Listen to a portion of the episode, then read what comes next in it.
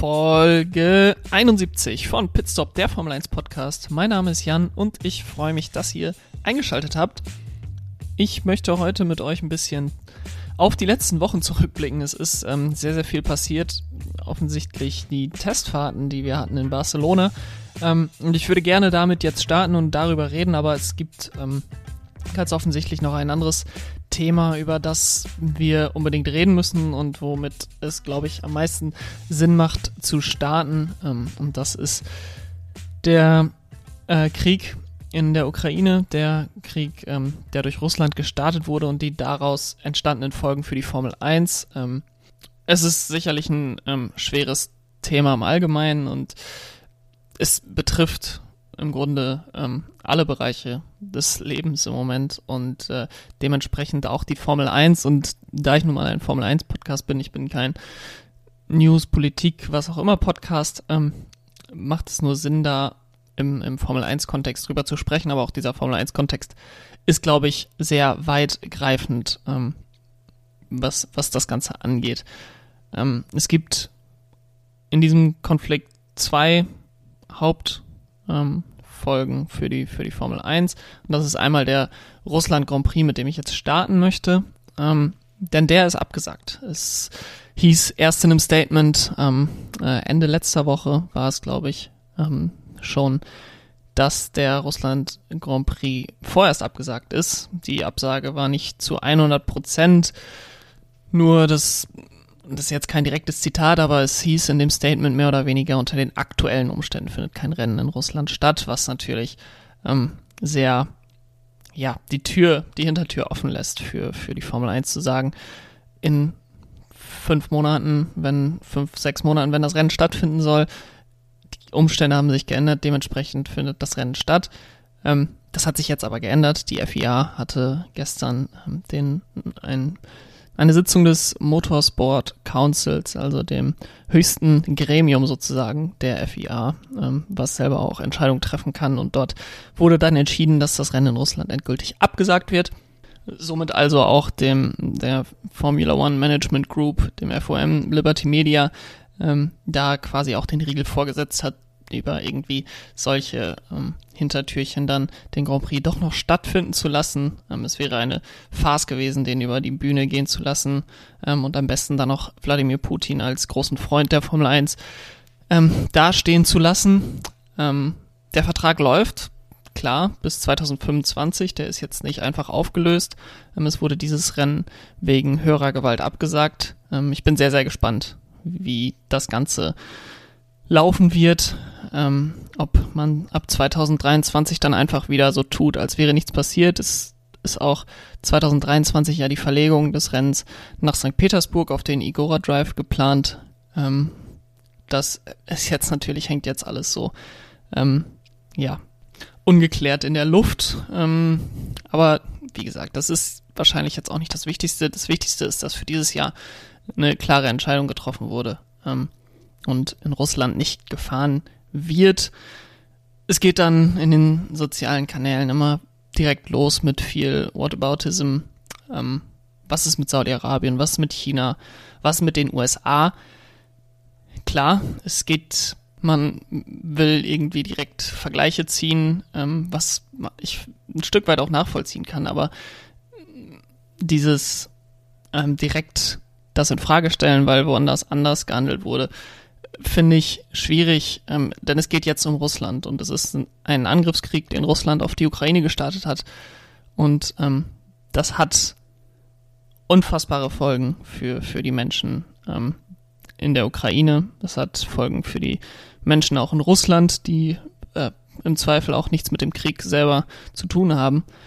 Ähm, und das muss dann Folgen in der internationalen Gemeinschaft haben, das muss diplomatische Folgen haben ähm, und das hat eben auch Folgen, die dann auf solche Dinge wie die Formel 1 auch auswirken. Ähm, dann Russland hat sich immer als sehr weltoffen, Putin als sehr weltoffen bei der Formel 1 dargestellt.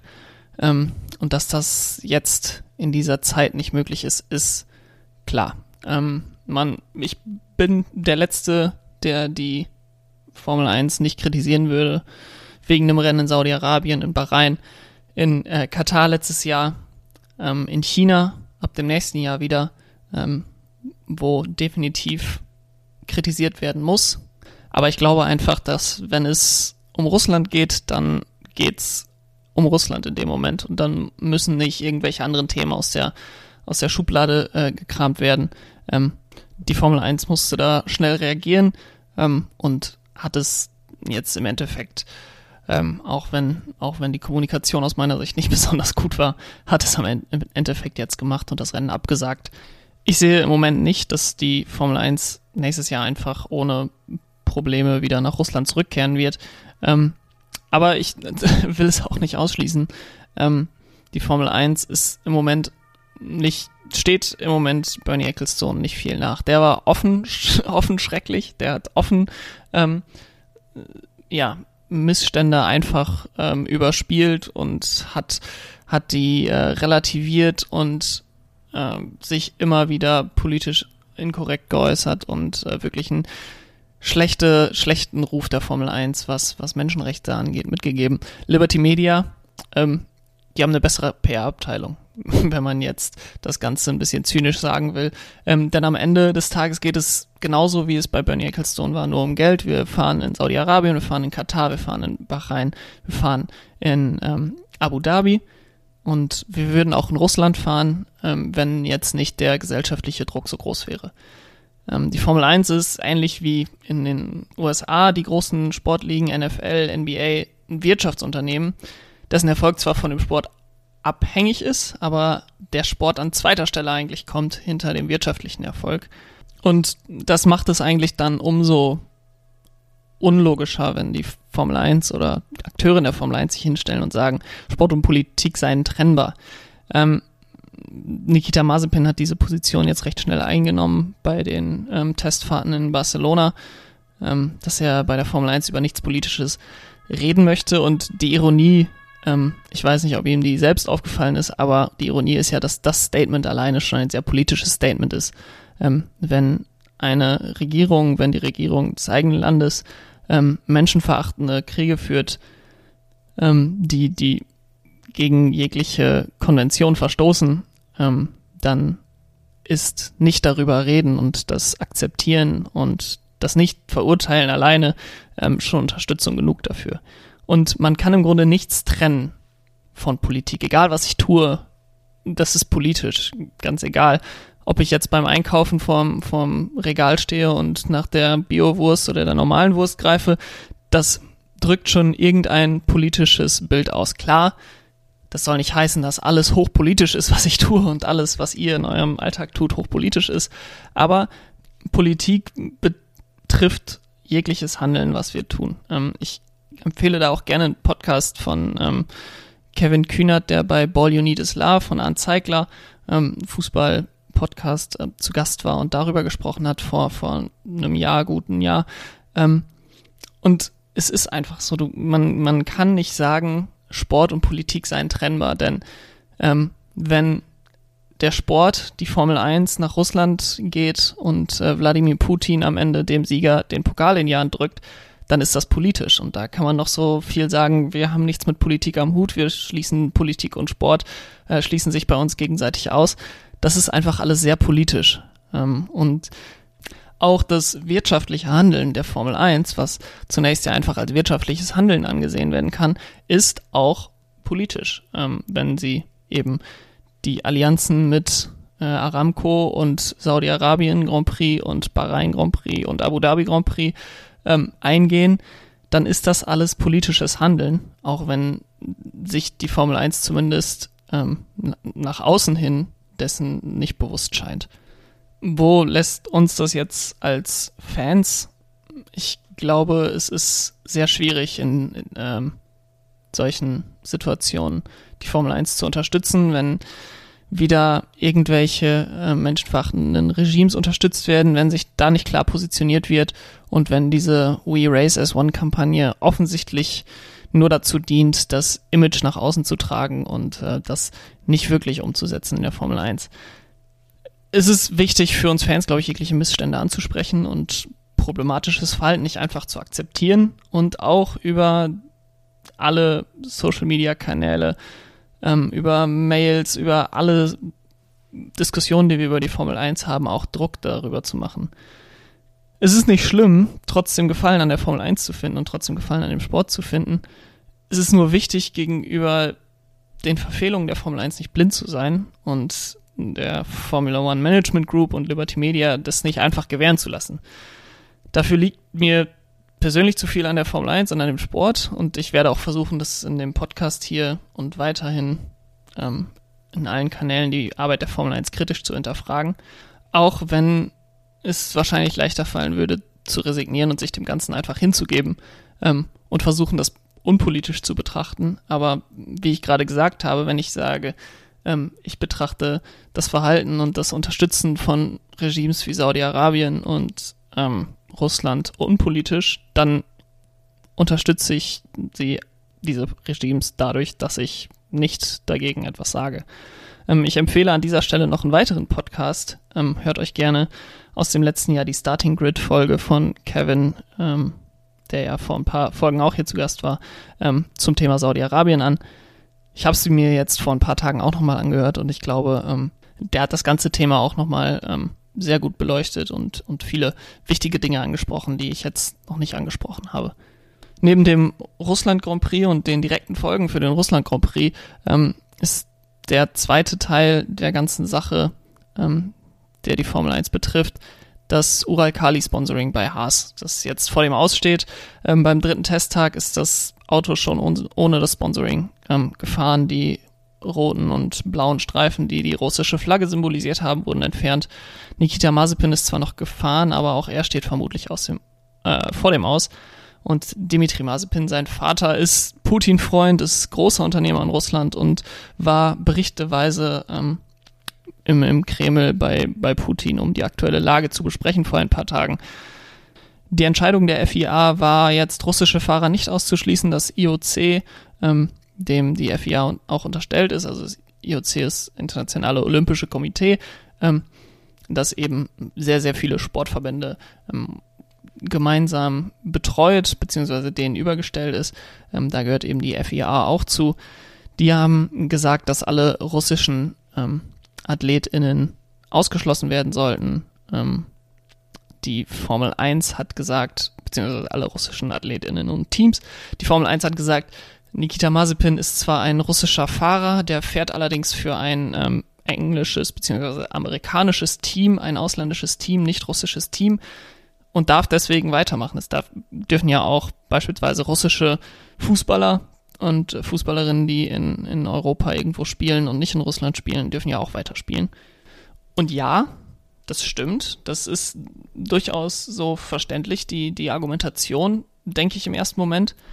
Auf der anderen Seite gewinnt niemand in einer Teamsportart alleine die Weltmeisterschaft. Ähm, und ja, Nikita Mazepin fährt für, für Haas, die sind ein amerikanisches Team, aber er kann alleine die Weltmeisterschaft gewinnen, beziehungsweise fährt alleine um die Weltmeisterschaft, ganz unabhängig davon, ob er es von seinem Talent her kann. Ähm, und das macht die Formel 1 zu einer besonderen Stellung und ich würde, auch wenn die Fahrer das wahrscheinlich nicht so unterschreiben würden und sagen, es ist ein großes, ein großer Teamsport, ähm, würde ich sagen, dass die Formel 1 am Ende des Tages ähm, zumindest zu 50 Prozent, ähm, wenn nicht sogar noch mehr, eine Einzelsportart ist. Denn die größte Meisterschaft ist die Fahrerweltmeisterschaft. Niemand spricht über die Konstrukteursweltmeisterschaft äh, am Ende des Tages. Wenn jemand fragt, wer ist eigentlich letztes Jahr Formel 1 Weltmeister geworden, wird ähm, wahrscheinlich die, werden wahrscheinlich die wenigsten euch antworten mit Mercedes, ähm, sondern die meisten Menschen würden euch mit Max Verstappen antworten. Und deswegen bin ich zum Teil überrascht und ähm, auch ein wenig enttäuscht, dass Nikita Mazepin, beziehungsweise ich möchte das gar nicht auf Mazepin schieben, sondern dass ähm, die russischen Fahrer in der FIA weiterhin antreten dürfen, weiterhin ähm, Russland, gut, Russland dürfen sie offiziell nicht vertreten, da sie wieder als neutrale Athletinnen auftreten müssen, aber ähm, sie dürfen an der Formel 1 Weltmeisterschaft teilnehmen. Ähm, aber ich glaube, am Ende des Tages ist das nur ähm, für Haas vielleicht die Möglichkeit gewesen, ähm, noch Sponsorengelder von Ural Kali einfordern zu können. ähm, während sie ähm, Nikita Mazepin nicht fahren lassen müssen. Denn ähm, spätestens jetzt mit der Entscheidung, die heute getroffen wurde, ähm, heute am, am Mittwoch, dass die ähm, Motorsport UK, die quasi der ADAC in, in, in ähm, Großbritannien, der auch die, die Ausrichter des großen Preis von Großbritannien in Silverstone sind, ähm, den die Teilnahme für russische FahrerInnen ähm, bei Rennen, ähm, die sie ausrichten, durchgesetzt hat. Und ich glaube, da werden auch noch andere Landesverbände mitziehen. Spätestens mit dieser Entscheidung ist, glaube ich, klar, dass ähm, Nikita Mazepin dieses Jahr keine Formel 1 fahren wird. Ähm, Haas wird sicherlich innerhalb dieser Woche da noch etwas klären. Ich könnte mir auch vorstellen, dass das jetzt, nachdem ich den Podcast aufgenommen habe, äh, quasi ein paar Minuten später dann verkündet wird. Ähm, viele finden es problematisch, jetzt einzelne Fahrer ähm, auszuschließen für, für einen Krieg, in dem, für den sie im Zweifel nichts können, den sie im Zweifel nicht mal unterstützen. Ähm, aber am Ende des Tages geht es, glaube ich, auch einfach darum, politischen Druck immer größer zu werden ähm, auf Russland, auf Putin. Ähm, es wäre jetzt vermessen zu sagen, dass der Ausschluss eines Formel-1-Fahrers ähm, so einen großen politischen Druck auslösen würde. Aber es wäre auch fatal, diese Option nicht zu ziehen und ähm, jeglich, jegliche Aktion, jegliche Option, die den Druck weiter erhöht, sollte gezogen werden, ähm, solange es diesen, solange dieser Krieg weitergeführt wird. Ähm, und dementsprechend ähm, kann ich das zwar verstehen, ähm, die Position, die auch Daniel Quert als russischer, russischer Fahrer ähm, bezogen hat, dass einzelne AthletInnen nicht ähm, belangt werden sollen, aber es geht hier um, um politischen Druck, es geht hier um ähm, gesellschaftlichen Druck ähm, und da sollten eben alle Optionen aus meiner Sicht gezogen werden. Um jetzt da von da kommt, den Bogen zu spannen, ähm, was das auch für Haas bedeutet, was relativ schwer fällt für mich, ähm, würde ich jetzt darüber sprechen, wer denn der Satz von Nikita Mazepin werden könnte, sollte Haas sich jetzt ähm, dazu entscheiden, ähm, ihn nach Hause zu schicken. Die wahrscheinlichste Option ist Pietro Fittipaldi, das hat ähm, Günther, ha Günther Haas, Günther Steiner auch schon selbst gesagt. Ähm, ich glaube, er ist vom Talent her nicht die beste Option. Er war jetzt aber lange bei Haas als Ersatz- und Testfahrer. Er ist 2020 für den verletzten Romain Grosjean eingesprungen und er könnte selbst auch als ähm, dann mal wieder brasilianischen Fahrer, als einzigen brasilianischen Fahrer Sponsorengelder mitbringen. Ähm, Brasilien ist ja ein sehr Motorsport begeistertes Land. Und er könnte dann das, was ähm, Ural Kali jetzt mitgebracht hat, was gut 20 Prozent de, der, des Budget Caps, also ähm, 20 Prozent der 100, 150 Millionen Euro ungefähr, also 30 bis 40 Millionen Euro, ähm, die er mitgebracht hat, zumindest ein bisschen abschwächen. Ähm, nächst wahrscheinlich nach Pietro Fittipaldi sehe ich Antonio Giovinazzi, der hat jetzt für diese Saison einen Formel E-Vertrag. Ähm, dann andere Namen, die rumschwirren, sind Oscar Piastri, ähm, der bei Alpine ja keinen keinen Sitz bekommen hat, dort im ähm, Junior-Programm ist und dort der Ersatz- äh, und Testfahrer ist für Alpine. Und natürlich Nico Hülkenberg. Ähm, es wäre eine Schande, wenn ich den nicht nennen würde an dieser Stelle. Ähm, sicherlich auch, auch ein Kandidat. Auch er ist im Moment Testfahrer ähm, und Ersatzfahrer bei Aston Martin.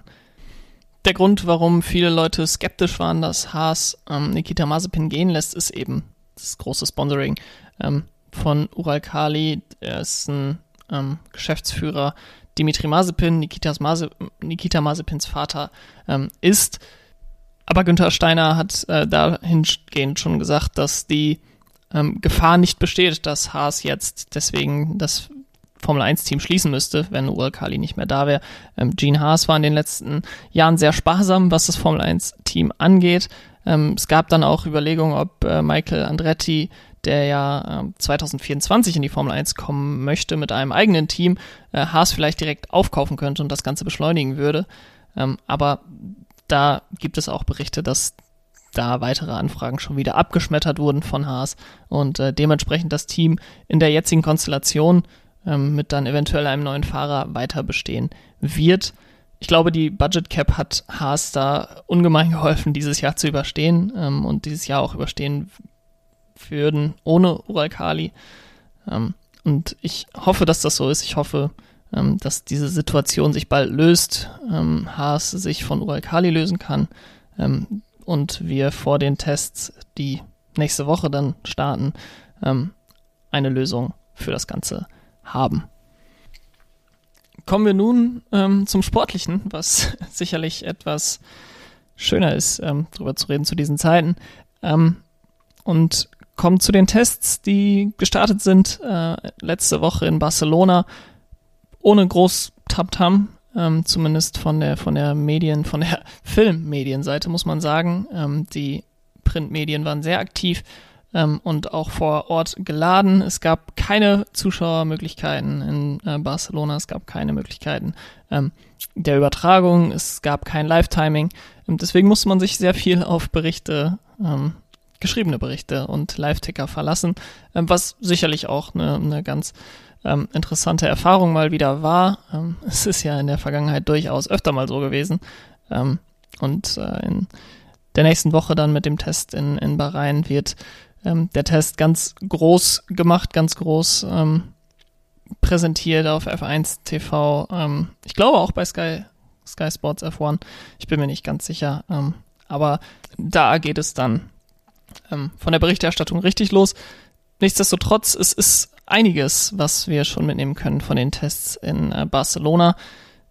Vieles, was man hört, vieles, was man liest, ähm, was man auch gesehen hat. Ähm, die Formel 1 hat so kurze Highlight-Videos ähm, verpackt, ist, ähm, dass Ferrari und McLaren sehr gut aussehen. Am Ende des Tages, äh, beziehungsweise am Ende der Woche, war Mercedes dann doch das schnellste Team. Ähm, aber auch sie haben ähm, das eine oder andere Problem gehabt. Red Bull am Ende auch recht gut. Sie hatten ja ihr Auto recht lange geheim gehalten. Nicht zuletzt wahrscheinlich, weil sie ein sehr, sehr interessantes ähm, Seitenkastendesign haben äh, mit sehr langen Einlässen, wo die Luft ähm, deutlich gelenkt wird und dann sehr stark unterschnitten an den Seiten. Ähm, ist, ist sowieso sehr, sehr interessant zu sehen dieses Jahr. Es gibt sehr, sehr viele verschiedene ähm, Autodesigns. Das war ja in den letzten Jahren gerade zum Ende ähm, der ganzen, der ganzen ähm, Phase von 2017 bis 2021 hat sahen die Autos dann relativ gleich aus, muss man schon sagen. Ähm, es hat sich, haben sich zwei verschiedene Designphilosophien durchgesetzt. Ähm, mit den äh, hoch angestellten Red Bull Autos und den sehr flachen Mercedes Autos. Es ist natürlich nicht auszuschließen, dass das äh, dieses Mal dann in drei, vier Jahren ähnlich sein wird. Ähm, aber die Autos sehen zurzeit sehr, sehr unterschiedlich aus. Ich glaube, ich könnte jedes Auto ähm, ohne Lackierung erkennen, ähm, anhand alleine daran, wie es aussieht. Ähm, das konnte ich in den letzten Jahren definitiv nicht. Das bedeutet aber auch, dass die Wahrscheinlichkeit, dass der, der Abstand zwischen den Autos ähm, größer wird als letztes Jahr, das hat Ross Braun auch gesagt äh, in Interviews, dass die Abstände zwischen der Spitze und dem Mittelfeld wahrscheinlich äh, wieder größer sein werden. Ähm, aber das Ziel dieser Autos ist ja das, das Aufholen quasi, das äh, Überholen, das Hinterherfahren, ähm, dass das leichter gemacht wird, das Folgen hinter den Autos. Ähm, und da scheint es so, als, als wäre es deutlich besser geworden. Charles Leclerc hat da viel berichtet, dass es so zwischen drei und einer Sekunde ist es deutlich besser. Ähm, zwischen einer, einer Sekunde und einer halben Sekunde Abstand ist es dann ähnlich wie im letzten Jahr und dann zwischen einer halben Sekunde und direkt dahinter ist es dann wieder sehr viel besser als im letzten Jahr.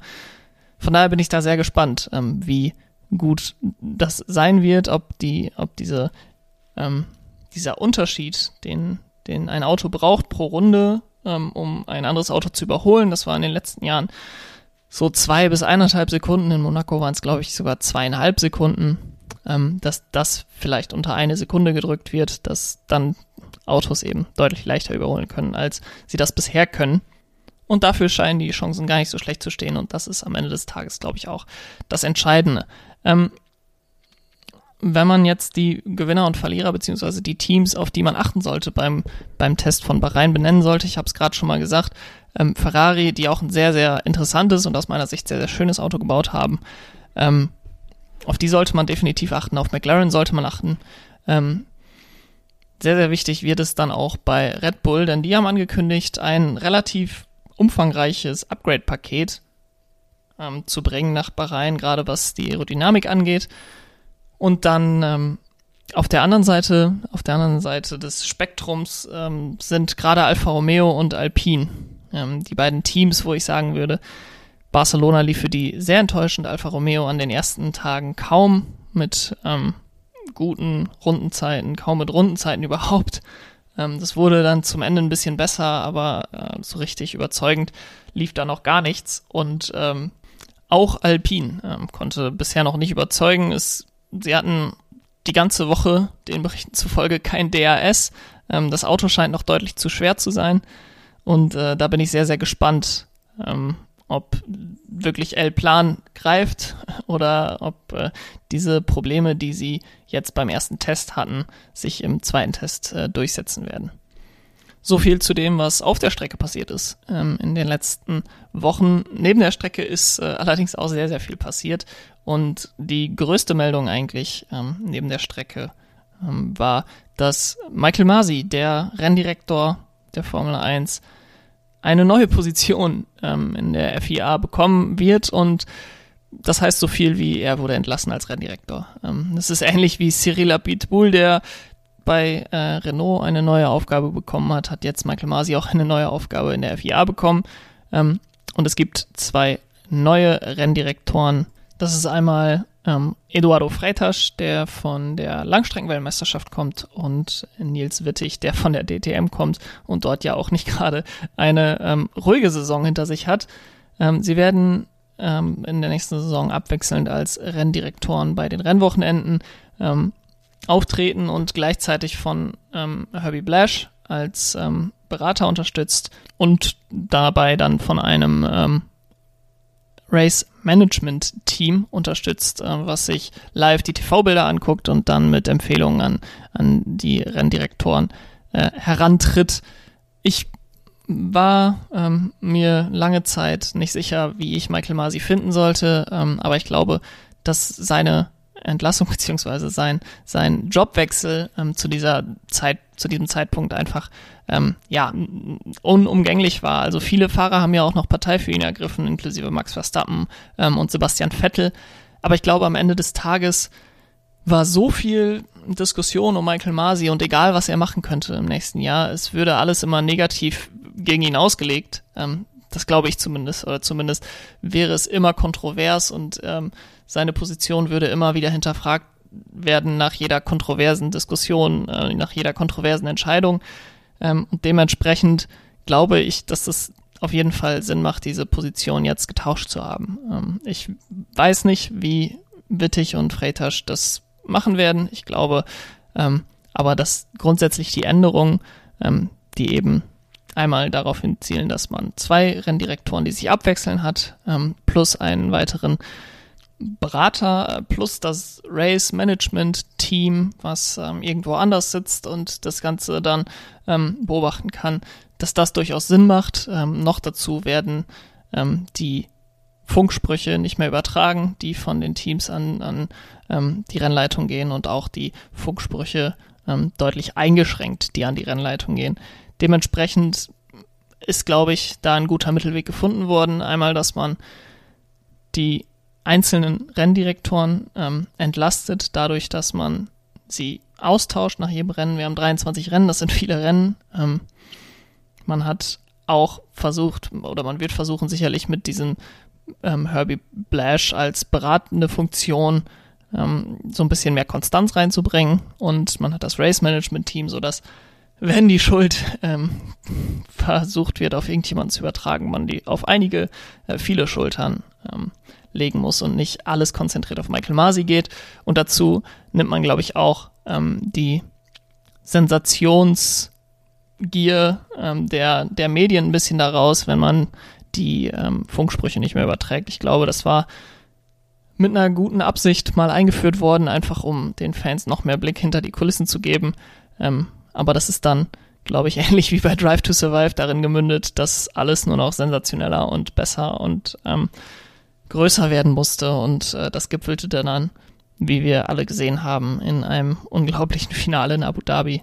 Ähm, und ich glaube, das wollte die FIA nicht, dass sich das nochmal wiederholt und ähm, dafür war dieser, dieser Wechsel von Michael Masi ähm, durchaus richtig und auch der Wechsel in dem ganzen, in dem ganzen Angehen ähm, des Renndirektorposten ähm, sehr, sehr sinnvoll. Und jetzt habe ich noch so zwei äh, Themen, die eigentlich sehr ineinander greifen, was man auf den ersten Moment vielleicht nicht unbedingt glaubt, aber was dann im zweiten Moment aus meiner Sicht sehr sinnvoll ähm, ineinander greift, glaube ich. Und da beginne ich erstmal mit ähm, den sehr großen Sponsorengeldern, die dieses Jahr an Land gezogen wurden, ähm, die auch publik gemacht wurden zum Teil. Ähm, und da sticht insbesondere Red Bull ähm, hervor. Die haben 150 Millionen ähm, Dollar pro Jahr durch ihre ähm, beiden, durch zwei Sponsorenverträge ähm, mit einmal Oracle, die jetzt der offizielle Hauptsponsor von Red Bull Racing sind, ähm, oder von Oracle Red Bull Racing dementsprechend, ähm, und Bybit, was eine ähm, Kryptowährungsplattform ist, die 50 Millionen Euro nochmal dazu geben. Ich, genau, also Oracle 100 Millionen, Bybit 50 Millionen im Jahr der Oracle-Deal erstreckt sich über fünf Jahre, dementsprechend äh, mit einem Gesamtwert von einer halben Milliarde Euro. Und wenn man jetzt ähm, die 145 Millionen Budget Cap nimmt und dann die 100 Millionen von Oracle und die 50 Millionen von Bybit zusammenrechnet, dann kommt man schnell ähm, in, einem, in einer recht äh, einfachen Rechnung drauf, dass bei Red Bull viele Rechnungen schon bezahlt sind. Ähm, klar, diese 145 Millionen Budget Cap, das sind nicht die ähm, endgültigen Zahlen, die gezahlt werden. Da sind Fahrergelder nicht drin, da ist Marketing nicht drin, da sind ähm, Kosten für, für ähm, Gebäude nicht drin. Also wenn jetzt ein neues Gebäude, ein neuer Windtunnel, ähm, alles, alles Immobilie, all, alles was die Immobilien betrifft, äh, das ist da alles nicht drin. Ähm, sondern das sind wirklich die, die, die Betriebskosten, die jährlich anfallen. Ähm, und aber nur ähm, 100 50 Millionen, darauf beläuft es sich am Ende des Tages ja nicht nur bei Red Bull, sondern da kommen auch noch ähm, Sponsorengelder beispielsweise von ähm, THG Heuer dazu, von ähm, Mobil 1, von, von Telcel, die ja ähm, Sponsor von, von Sergio Perez sind. Da kommen einfach nochmal äh, einige Millionen sicherlich noch obendrauf äh, dazu, zu dem, zu den 150 Millionen. Ähm, und am Ende des Tages muss man ja auch überlegen, wirklich Hauptsponsor des Red Bull Racing Teams ist Red Bull. Und ähm, deren Investment, das sich auf sehr viel Geld in den letzten Jahren äh, belaufen hat, wird sicherlich auch äh, geringer werden. Denn das kommt ja auch noch oben drauf als ähm, zweitplatziertes Team in der Konstrukteursweltmeisterschaft in zwei aufeinanderfolgenden Jahren äh, kassiert Red Bull auch nochmal ordentlich Preisgeld ähm, und das äh, hat mich auch dazu ähm, geführt, auf Twitter zu schreiben, sowas wie, dass Red Bull jetzt kostenloses Marketing für ihre, für ihre Marke bekommt, ähm, dadurch, dass, dass man so viel Sponsorengelder und das Preisgeld noch dazu bekommt. Viele haben dann ähm, geantwortet mit so etwas wie, ja, das ist ja der Sinn von Sponsoring. Nein, das ist nicht der Sinn von Sponsoring. Sponsoring ist, man gibt Geld dafür aus. Ähm, Red Bull bekommt im Grunde am Ende des Tages wahrscheinlich inzwischen Geld dafür, dass sie in der Formel 1 sind. Und das ist dann genau der Punkt, bei dem ich den Bogen schlage zu dem anderen Thema, über das ich sprechen möchte, und zwar Michael Andrettis Ankündigung, in die Formel 1 eintreten zu wollen, ähm, 2024 mit einem Team, das Andretti Global heißen soll. Denn mit der Budget Cap, ähm, die die Betriebskosten relativ ähm, klar begrenzt mit diesen 145 Millionen Dollar in diesem Jahr. Ähm, und einer medialen Aufmerksamkeit für die Formel 1, die zwar sich in ähm, Zuschauerzahlen ähm, Fernseher anders ausdrückt ähm, als in den vergangenen Jahren, etwas niedriger durchaus ist als in den vergangenen Jahren, aber digitale Medien, Social Media, ähm, offensichtlich Netflix mit Drive to Survive ähm, die Aufmerksamkeit so groß ist wie noch nie. Und ich glaube, dass das auch eben die Kanäle sind, die die marketingrelevante Zielgruppe, wie das ja immer genannt wird, zwischen 14 und 49 ähm, am meisten erreicht und gerade die jüngere Generation ähm, mehr erreicht als, als Fernsehübertragung. Und wenn jetzt auch noch durch die neuen Regeländerungen das Racing besser wird und das Feld eventuell näher zusammenrückt und äh, es keine dominanten zwei Teams mehr gibt, sondern ähm, wir die Möglichkeit haben, dass an jedem Rennwochenende fünf, sechs, sieben Teams um den Rennsieg mitfahren könnten, dann wird die mediale Aufmerksamkeit noch größer und dann werden die Teams selbst auch nochmal interessanter für Sponsorengelder. Und ich glaube, dass dann solche Deals wie der Oracle-Deal für Red Bull ähm, nicht mehr die Ausnahme werden, sondern dass die eher normal werden. Und wenn dann ein Michael Andretti, der in der Indycar-Serie sehr erfolgreich ist, ähm, sieht, dass er nicht Unmengen an Geld investieren muss in die Formel 1, klar, initial auf jeden Fall muss er das investieren, aber dass sich das über 10, 20 Jahre ähm, nicht nur rentiert, in der Formel 1 zu sein, dass man seine Investitionskosten rausbekommt, sondern dass man ähm, richtig Geld damit verdienen kann, dann ist, kann das nur gut sein für die Formel 1, dass man weitere Teams anlockt. Klar, die Teams, die es äh, jetzt gibt, die zehn Teams, die wir jetzt in der Formel 1 haben, die sind erstmal mittelmäßig begeistert von der ganzen Sache, ähm, denn die Preisgelder werden dann auch nicht nur und die Fernsehgelder werden dann nicht nur unter zehn Teams, sondern elf Teams aufgeteilt. Aber ich glaube, das Ziel der Formel 1 sollte nicht sein, auf diesen zehn Teams zu bleiben, sondern eher elf oder zwölf Teams. Zwölf Teams ist ja ähm, derzeit auch das Maximum, was, was die Formel 1 sich erlaubt. Ähm, aber Andretti 2024, ich hoffe sehr, dass er ähm, die Chance bekommt, das Team zu gründen, in der Formel 1 äh, an den Start zu gehen und wir ein elftes Team bekommen, ähm, wenn alle Teams, die es jetzt gibt, Haas und so weiter, ähm, auch weiter fortbestehen und dann auch neue Teams ähm, finanziell sehr schnell stabil und auf eigenen Beinen stehen und solche dubiosen Deals ähm, wie äh, Uralkali oder Rich Energy für Haas ähm, dann auch der Geschichte angehören können. Und wenn ich wollte, könnte ich da jetzt noch eine dritte News in das Ganze einweben, denn die Budget Cap hat ähm, unerwartete Konsequenzen, vielleicht auch nicht unbedingt unerwartete Konsequenzen, aber ähm, diese Konsequenz gab es nicht als Design-Element dieser Budget Cap. Und zwar glaube ich, dass die Fahrergehälter sehr steigen werden. Und ähm, eine Sache, die mich das glauben lässt, ist der neue Vertrag von Max Verstappen, der ähm, Berichten zufolge unterschrieben wurde, der jetzt bald verkündet wird ähm, und über sechs Jahre geht und Max Verstappen jedes Jahr entspannte 50 Millionen Euro einbringt, ähm, also insgesamt dann 300 Millionen Euro ähm, Verdienst für Max Verstappen bis zu seinem 30. Lebensjahr äh, mit diesem Vertrag. Die Verlängerung mit Red Bull kommt sicherlich nicht überraschend. Das Gehalt hat mich dann aber doch aufhorchen lassen. Und ich glaube auch, dass man hier sieht, dass die Budget Cap dazu beiträgt, denn Red Bull, die in den letzten Jahren 400 Millionen Euro ähm, und noch mehr für ihr, für ihr Team ausgegeben haben, die dann plötzlich nur noch 150 Millionen ausgeben dürfen, wo Max Verstappen dann sagt, ja, ihr habt ja jetzt genug Geld über, oder? Also es war ja vorher auch schon eine profitable Sache für euch.